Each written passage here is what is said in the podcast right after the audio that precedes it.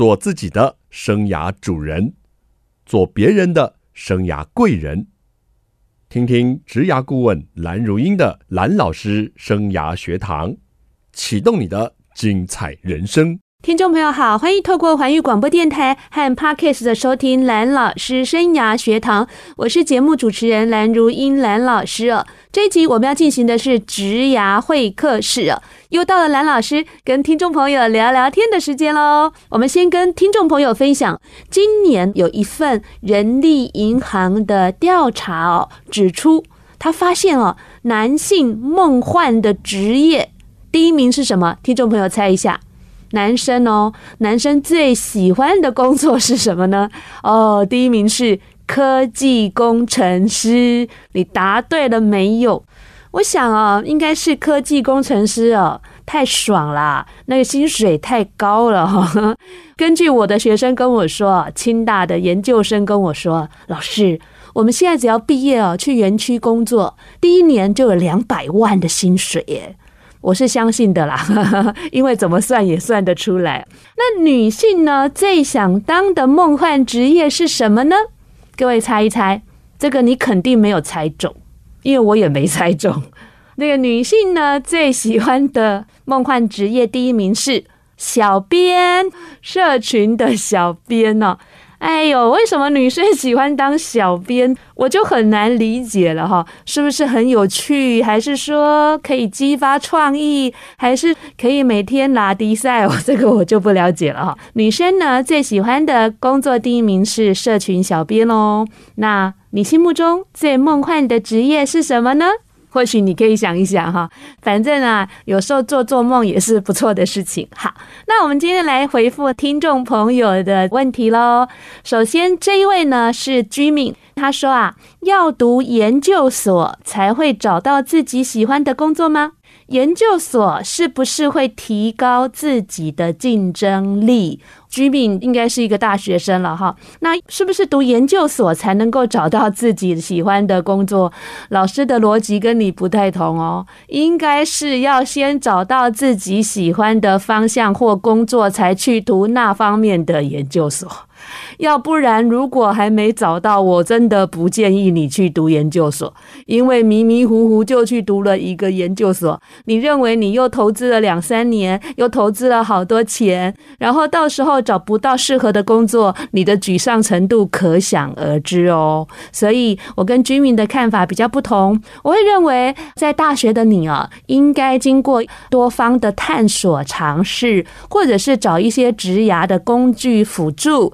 让你去确认一下，你可能啊想要朝哪方面去发展，然后再去读那方面的研究所。我经常在辅导学生，我就问他说：“哦，你为什么要读这个研究所？”他说：“不知道啊，大学就读这个，所以研究所就读这个。”问他说：“那你以后要做光电还是机械的工作吗？”没有兴趣。这样不是很超傻眼的嘛？哦，所以如果你的人生还来得及啊，我很希望啊，你先确定一下自己要走的方向。那如果不是很确定，我比较建议你大学毕业后先去工作，踹踹看自己是不是真的喜欢往这方面走，然后再去读这方面的研究所。现在在职进修的管道机会都非常多了，不像我们以前那个年代了哈。所以，如果你工作个两年再去读研究所，而且是读你喜欢的，或者是对你的工作有帮助的，这样不是更好吗？这是我解答居民的第一个问题。那居民的第二个问题是，研究所是不是会提高自己的竞争力哦？嗯，当然，我们都很希望透过研究所，第一个垫高自己的学历。所以我经常跟学生说，如果你大学是读私立的，一定要往上去读。当然，让学历加分一下嘛。第二个，你可以跟不同的教授学习嘛。大学你已经跟这个系上的教授都学了差不多了，那或许你可以换一个学校去跟不同的教授学习。所以研究所确实有垫高自己学历的一个效果。第二个，研究所是不是能够提升自己的竞争力呢？当然就要看你怎么读了哈。我个人一直认为哦，读书不等同于就是有能力。如果你只是死读书啊，背了很多理论，那又如何？还不如你在实务界好好的做，有一些真本事、真本领、一技之长来的有用。所以呢，读书一定是提高竞争力的保证吗？那真的要看你怎么读这个书了。我曾经辅导过一个主管，那这个主管呢，他遇到一些管理上的瓶颈。我问他说：“哎，王经理啊，这昵称了，你是不是呃主管当得很累？”他说：“对对对对。”我说部署是不是叫不动？他就说对对对对，老师你怎么知道？然后呢，他就问我说，他真的蛮累的。那问我说有什么方法？哈，那当然我们在聊天之际，他就跟我说，老师，我最近在某个 EMBA 读研究所，这样我的状况会不会改变？我非常的直接的跟这一个经理说啊，读书不等于。你就有能力。当然，我们期望每个人读书是有能力的哈，但是读书不等于有能力。有一句话叫做“知识就是力量”，我想这可能是一个误解了。我认为知识要能够付诸行动，才能够产生力量。不晓得听众朋友认为这个观点如何呢？所以，Jimmy，你说要读研究所才会找到自己喜欢的工作吗？我建议你先找到。再去读研究所吧，研究所是不是会提高自己的竞争力？我希望如此啊，所以要看看你要怎么去读这个研究所。所以你要在研究所呢，或许要跟着教授一起做一些计划啊，或者是呢有一些的企业实习，这样我相信你的竞争力能力呢才会真正的提高。好，接下来呢这一位是 Sandy 啊，Sandy 问到说。身边有很多同学哦，好像都有实习的经验了。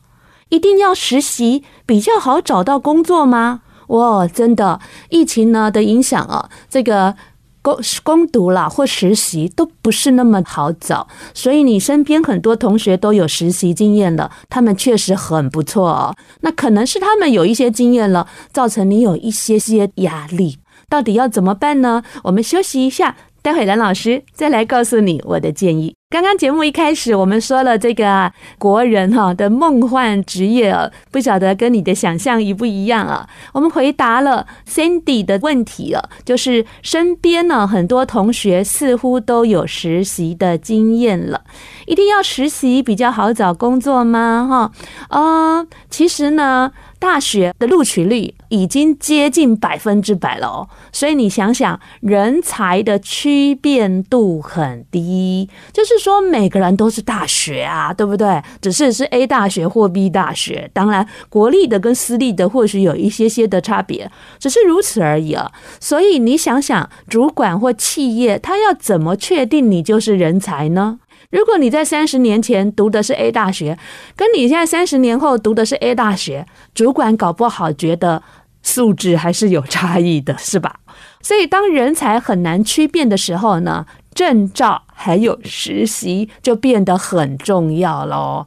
那证照呢，有很多的类型啊，当然最基本的两类型就是有关于语言能力的证照或检定。那另外一方面就是电脑方面的证照或检定。那再来就是专业方面的，像财经系，它是需要很多的证照的哦。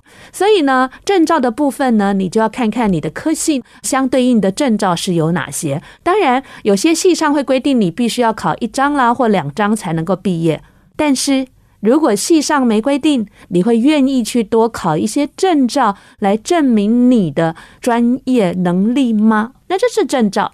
那你问到的是实习嘛？哦，我个人认为哦，实习更加的重要，因为实习别人要录取你，表示你不错了。那再来实习，你可能是两个月的，甚至一年的、一学期的。那你在这个期间内啊，你会帮忙很多职场的工作，不管这个工作是难易，那至少你已经了解职场的作息啦。应对啦，运作啦，等等啊，所以呢，实习经验啊是企业更加重视的一环哦。所以你很棒，你看到很多身边的同学哦，好像都开始实习喽，那你应该也要去找一个吧。不过呢，我遇到很多的同学啊，他搞不清楚实习跟工读有什么不同哦。那我这边来区分一下啊，通常实习就是跟你以后要做的工作有关的，叫做实习。那如果是无关的，那我觉得比较像是工读，就是赚钱为目的啦。像我老师学传播，我去广播电台。就叫做实习，那我去 Seven 就叫做攻读，不晓得你能够理解吗？那除非蓝老师就是蓝同学，他以后想要做服务业，他可能去 Seven。那就哦就 OK，可以算是实习，所以我会建议 Sandy 啊，你可以去找一份实习，让自己这个履历表也可以写起来更称头，而且呢，面试的时候主管也跟你比较有话题聊。蓝老师的看法是，实习是履历表的关键字。但是好多的学生啊，他可能到大四了，或到研二了、硕二了，才告诉兰老师说：“老师，我都没有实习耶。”那我就问他说：“那你这四年或这六年做了什么？”他就告诉兰老师说：“老师，我有家教。”哎呀，我知道很多顶大或是优秀的孩子哈，他们啊就是用家教的方式哦在赚钱哈，或是教别人是他们的兴趣。但是真的家教这样的经验比较拿不出来，因为没有办法证明啊。啊，像蓝老师以前有在某个补习班教书的经验，那他对方如果要我拿出证明，我有那个就是劳保的证明啦，或者是有工作证啦。但是他如果问你说你在哪里家教，呃，你怎么拿出一个证明？而且这个东西啊比较个人化，所以呢，我还是建议就是说，如果可以的话哈，用短期的，哈，你现在是四年级下学期了嘛？在毕业前还有几个月嘛，看看能不能去找一个打工的啊，没有实习至少有一个打工的，那你跟职场呢比较会有对接，而不是零经验，这是我给你的建议喽。继续呢，这一个听众叫做阿德，阿德说啊。履历表要怎么样写才可以吸引到主管？哦，这个问题我可能要讲三集了，哈哈哈，跟你开玩笑的了哈。履历表呢要怎么样写才能够吸引到主管？最重要的一个关键概念呢，就是量身定做。什么叫量身定做呢？第一个就是量自己的身哦，就是啊，你如果现在是菜鸟。工作一两年啊，你要转换跑道，你一定要把你以前大学毕业退伍的这个履历表要改一改呀，因为这两年你有一些职场的工作经验，你一定要加进去啊，不是吗？你的身会变，所以你的履历表一定要来量你的身定做，这是第一个。第二个呢，就是你要量企业的身，量职缺的身哦。企业呢，在找的是社群小编，你当然要强调哇，你自己也有粉钻，或者是说啊，你很会写文案。对不对？那如果企业要找的是摄影师，你就要强调你很喜欢摄影，你有一些的作品啊，所以还是有一些不同的。所以因着企业的不同，你的这个履历表所要筛选的就不同喽。嗯，那我曾经指导过一个学生，这个案例呢，我就来跟你们分享一下。这是一个女孩子呢，她是读观光餐旅方面的科系，然后她在第一段就写说：“我是王小美，我个性内向，不善与人说话。”我看到第一句我就把它划掉，为什么？因为她应征的是饭店的柜台。各位能够个性内向吗？各位能够不善与人说话吗？于是我就把它划掉。但是呢，划掉也不能这一段就没写嘛。我就问他说：“你是不是跟别人相处得很不错，很随和？”他说：“是。”我只好把它改成说：“我是王小美，我个性随和，与人相处融洽。”当然，我们不是捏造的啊。但是私底下，我还是跟这个小美说啊：“小美，蓝老师虽然才跟你刚接触，但是我觉得你真的有点内向。你要想一想，柜台真的适合你吗？”好，或许蓝老师帮他修改了，他可能有机会去应征这份工作。但是工作不是一两天的，是长期的。他到底有没有办法把这份工作做好？那又是一回事哦。所以大家或许找到一些专家或高手帮你修改了履历表，但是你真的要好好问自己，这份工作真的做得下去，真的适合你吗？那阿德，我刚刚讲的这个量身定做，是我给你一个最核心的啊，写履历表的观点哦，千万不要写一份履历表投十家公司哦。那真的是没特色，没有针对性哦，好不好？那再来，你过去可能有很多经历，尤其是转职的听众朋友，你要注意听哦。你的经历可能很多了，那你要写与应征职缺有关联的。你可能经验很丰富了，不要全部一股脑儿都写出来，你要用你即将要应征的职缺的关联度来筛选你的。素材，那些不相关的，我宁可你舍去，把相关的好好的写一写，这是第二个重点，与应征职缺有关。OK，第三个重点要找出你的亮点，因为啊，每个人就要有亮点才容易被记住。那像蓝老师哦，我演讲的主题很多，但是大家最记得的就两个，就是就业或职涯辅导，然后再来就是沟通。哎，我还讲时间管理，哎，还讲专案管理，哎，但是那些不被记得没关系，我也觉得没关系哈。但是你这个人的品牌形象，就是要有亮点，履历表也是一样的概念哦。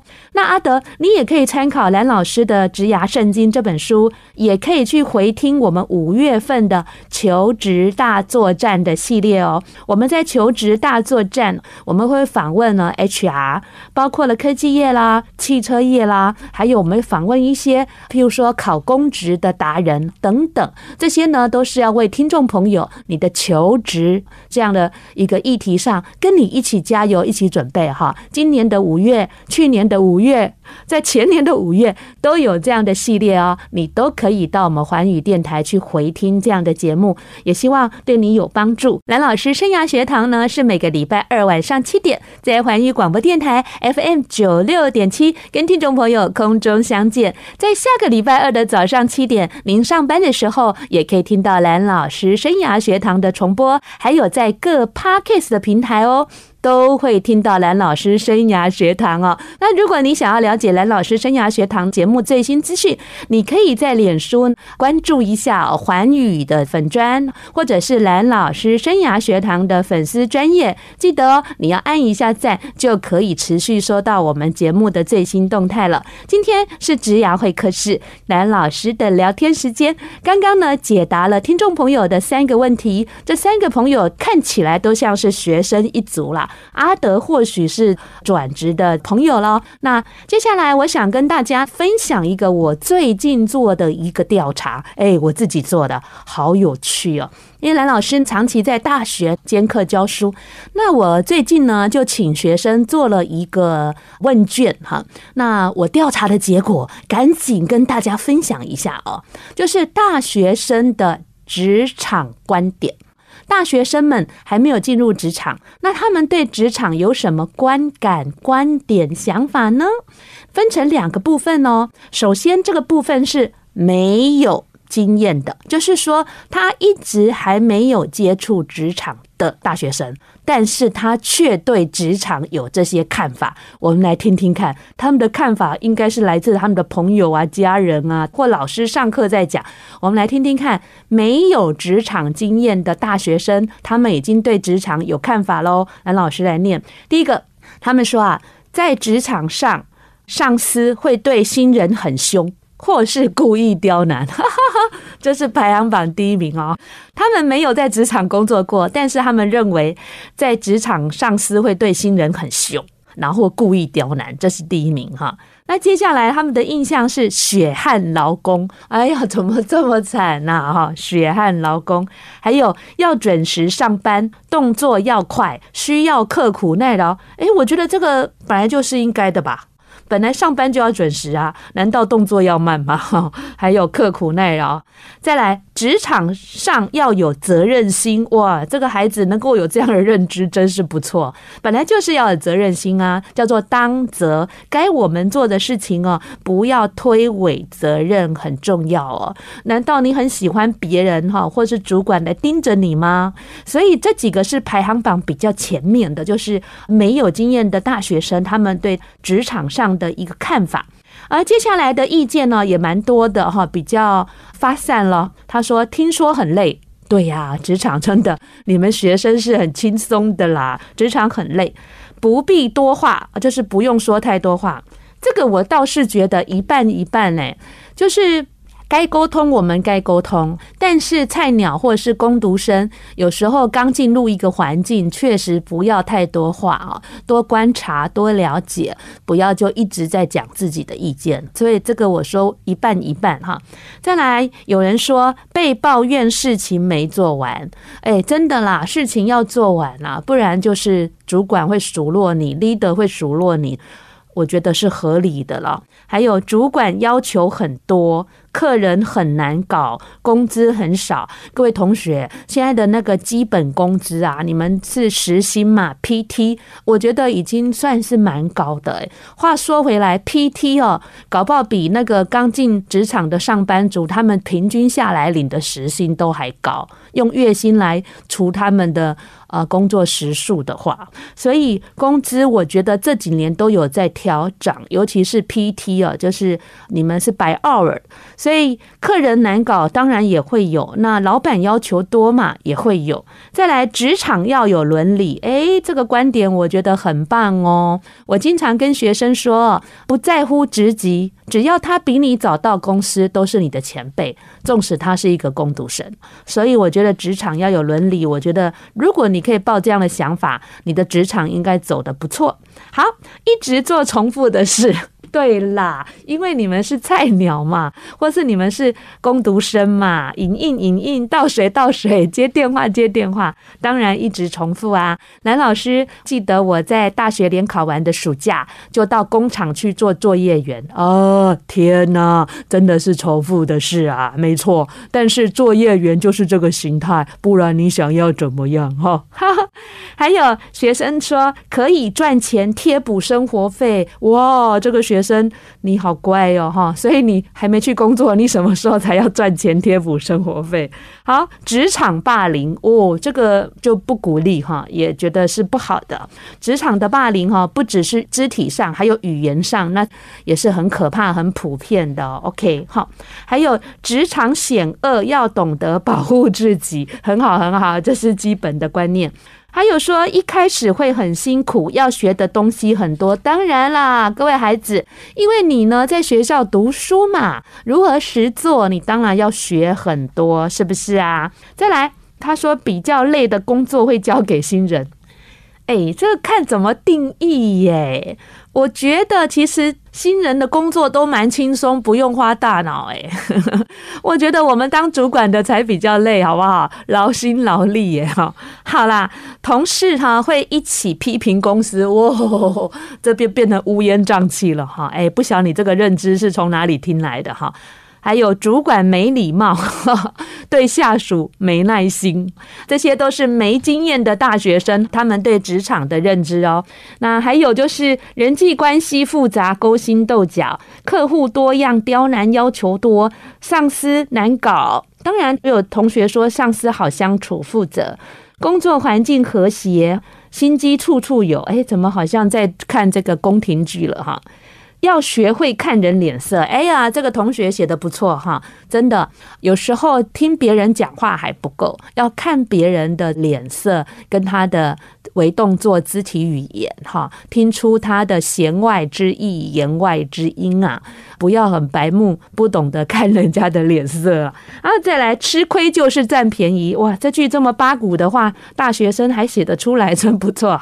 就是说，我们不要去占别人的便宜哈，但是。也不要吃亏啦，我觉得人跟人就是平等的对待，这是最好的相处模式了。还有有能力才不会被淘汰。哇，这个观点呢，不晓得是谁传给你的。确实了，职场上呢，呃，就是以能力为导向，这才合理。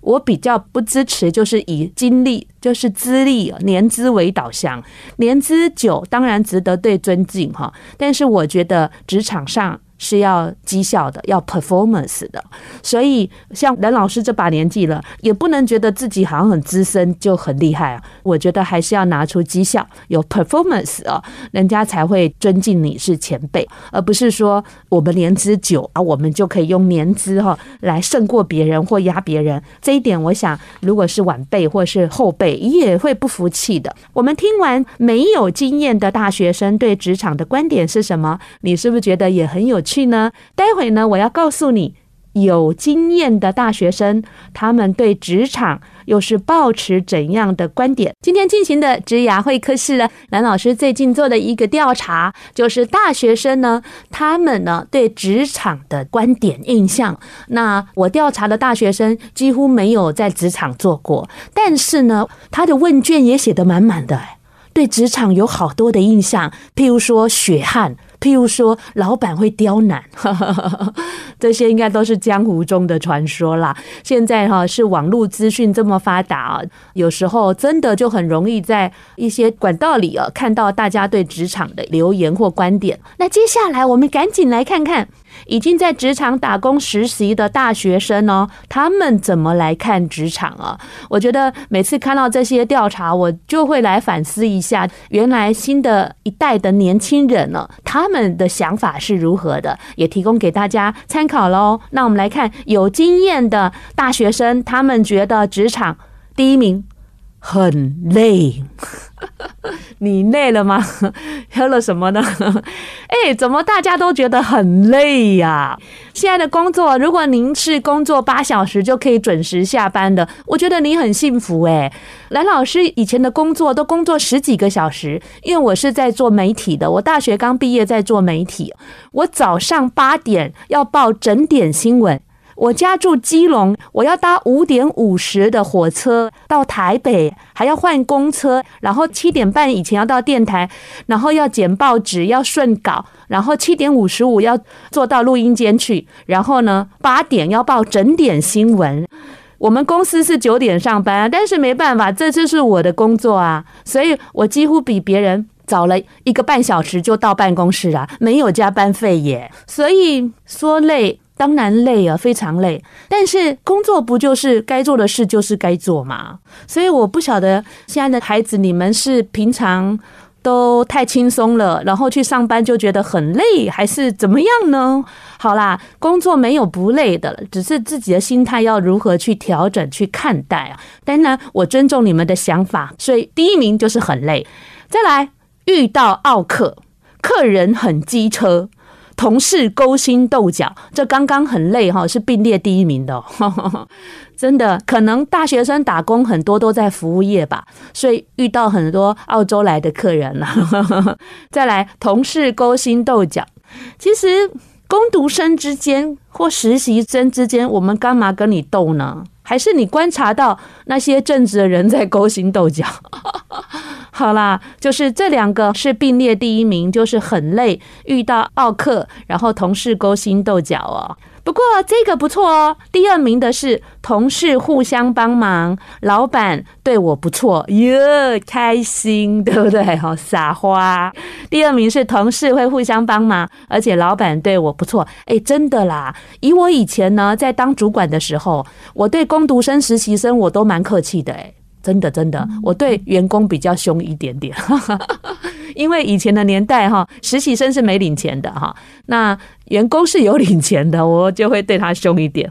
那现在不错了啦，实习都有钱呢，人家对你有要求也是合理的呀。接下来哈，意见就比较分歧了哈，比较没有明显说哪一个比较多人写出来。那我们来看看有什么呢？有时被赞美就会有些许的成就感，所以啊，大家要学到哈，赞美别人很不错，会让他有成就感。考验临场反应，真的，职场上充满了变化。店长无法一视同仁，店长亲切没价值，诶，所以有正面也就有反面嘛。客人不尊重店员。客人互动很有趣，哎，我想这就是大学生嘛，我猜对了，服务业的经验比较多。同事做事没效率，哈哈，同事有同理心，压力大，对啊，职场上是有压力的，这无可厚非。主管没礼貌，主管都说：“喂，你干嘛？”是这样吗？他可能记不得你的名字。我没遇到奥客，哇，恭喜你了！老板说的算，花钱就是老大。本来就是嘛，你不要跟老板斗啦。我经常跟我的部属说，不要跟老板斗了，你斗不赢老板的，而且这公司就是他的了。你不想做，你拍个桌子，你走，你就最大了哈。要不然跟老板斗，真的徒劳而无功。再来，沟通不良哦。这个可能就是要学习一些沟通的技巧哦，不要放弃沟通，就会越来越凉了，好不好？时间不自由，不方便临时请假。当然啦，除非你真的有不是诅咒各位生病啦，或者是什么意外啦哈，要不然真的不方便临时请假。尤其你那个要调班的、要排班的那种工作，更难临时找一个同事来代替你嘛。好，可以犯错，但绝不能犯同样的错。我真的很想给你鼓掌。对，我们难免会犯错，但是在犯第二次、第三次。就太夸张了吧，好不好？需要有良好的沟通技巧。嗯，讲得很好。那蓝老师也建议你哦，怎样的沟通技巧是良好的？精准，不要常用大约、或许、可能、好像、应该，这就太抽象。然后再来少用形容词，尽量具体，然后数据。好，这些都是有增进你的沟通的方面的，可以参考。那再来呢，有职场经验的大学生呢，他们还对职场有什么印象呢？人际关系很复杂，同事之间常在背后说小话，哇！然后下属对主管阿谀奉承，就是拍马屁是吧？为了升迁不择手段啊，这个这样很不好。还有主管漠视下属给的意见，这个我要说句公道话了。主管有时候会征询下属的意见，如果是比较属于无关公司营运的，譬如说，哎，要去哪里庆生？哎，要去哪里吃尾牙？这个主管呢，可能他的 open mind，他会比较接受你给的意见。但是如果涉及到公司的运作，他还是愿意听听你们的想法的时候，那这个部分主管要能采纳你的意见的可能性，说句坦白的，真的比较低。所以我们也要能够理解，因为最后负责公司成败的是主管吧，老板吧，是不是？他当然就要。比较多的决定权，因为成败是他在扛，不是你。那今天呢，我们聊了大学生呢，他们对职场的观点。那你也想到，嗯，原来大家也有这样的想法。那其中有一些部分，蓝老师也给你一些回馈，希望也提供各位能够参考喽。那今天的节目呢，就进行到这里了。下礼拜同一时间，蓝老师生涯学堂，我们空中再见，拜拜。